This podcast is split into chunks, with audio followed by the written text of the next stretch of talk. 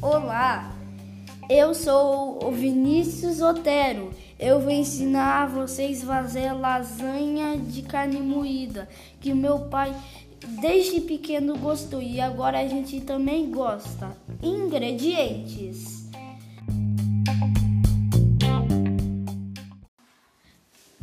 quinhentos gramas de carne moída. 450 gramas de queijo mussarela fatiado, 400 gramas de presunto fatiado, uma massa para pastel de 500 gramas, uma lata de massa de tomate, alho, cebola e sal a gosto. Modo de preparo: em uma panela, doure a cebola e o alho e acrescente a carne moída.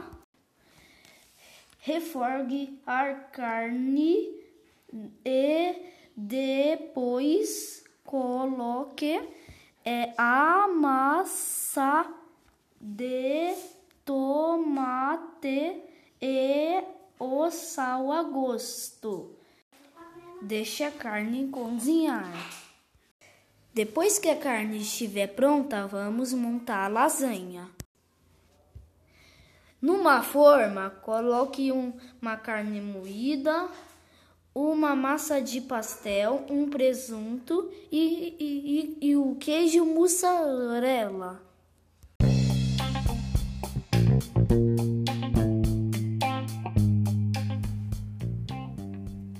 Vá montando a lasanha desta forma e após coloque eu no forno por apenas mais menos 20 minutos e sua lasanha estará pronta.